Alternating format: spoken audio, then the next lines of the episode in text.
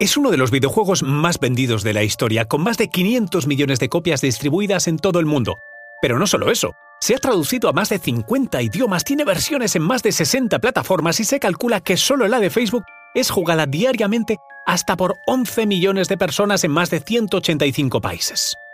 Y eso que estamos hablando de un videojuego creado hace 39 años, concretamente el 6 de junio de 1984, en Rusia, por aquel entonces la Unión Soviética, y que no se comercializará a nivel mundial hasta cuatro años más tarde. Su creador, un programador de la Academia de Ciencias de Moscú llamado Alexei Pachitov, se inspiró en un juego de mesa con casi un siglo de antigüedad llamado Pentominos, y sin duda nunca se imaginó el éxito que tendría. Conoce mejor al equipo que protege nuestras costas. Alerta en el mar. El jueves a las 10 un nuevo episodio en National Geographic.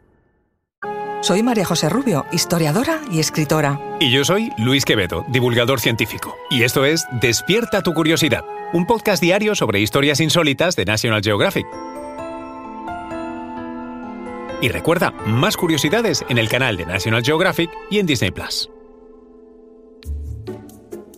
Hablamos del famoso, frenético, inigualable y archiconocido Tetris. Pero, ¿sabías que Alexei no vio ni un euro por su creación hasta mediados de los años 90 y que su compañero, el que le ayudó, absolutamente nada hasta la fecha?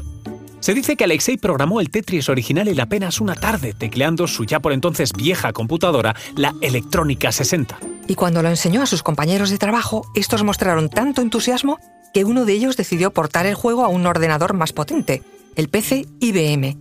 Después lo compartió de forma gratuita, uno de los pilares del comunismo, y el juego se extendió como la pólvora por toda la Unión Soviética. Pero el llamado telón de acero que aislaba a los soviéticos del resto del mundo no era infalible. Tetris llegó poco después de las manos de Robert Stein, que trabajaba en el sector y quedó prendado inmediatamente de su adictividad y potencial comercial tanto que decidió hacerse con sus derechos en Hungría. Pero allí le dijeron que el juego no era húngaro, sino soviético. En plena Guerra Fría, que capitalista se plantearía viajar a Moscú para negociar con el enemigo.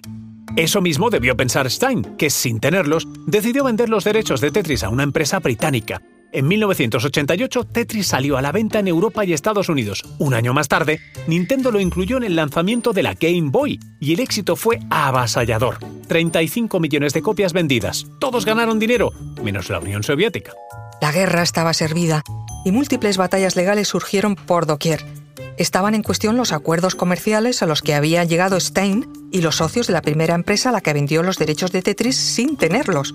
Nintendo, Atari, Spectrum y el padre de la criatura, Alexei Pachitov, en medio de todo sin ver un solo euro. No fue hasta 1996, tras años en los tribunales y con buenas dosis de diplomacia, cuando Alexei logró recibir una compensación económica por su creación. Fue necesaria la liberación de los derechos de su juego por parte del gobierno soviético. Desde 1991 residía en Estados Unidos gracias a Stein y allí fundó The Tetris Company, actual dueña de los derechos de autor y las licencias de software del videojuego. Pero hay otro nombre en esta historia, uno que pocos conocen, el de Vadim Gerasimov.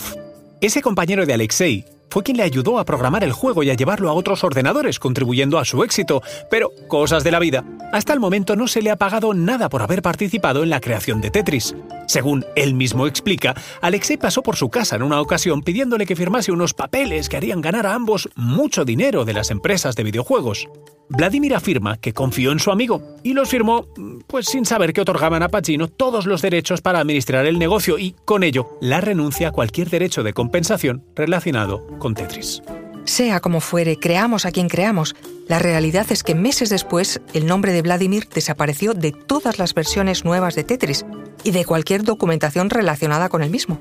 Vladimir Gerasimov, que actualmente trabaja en Google, nunca ha recibido un solo euro de uno de los juegos más populares de todos los tiempos.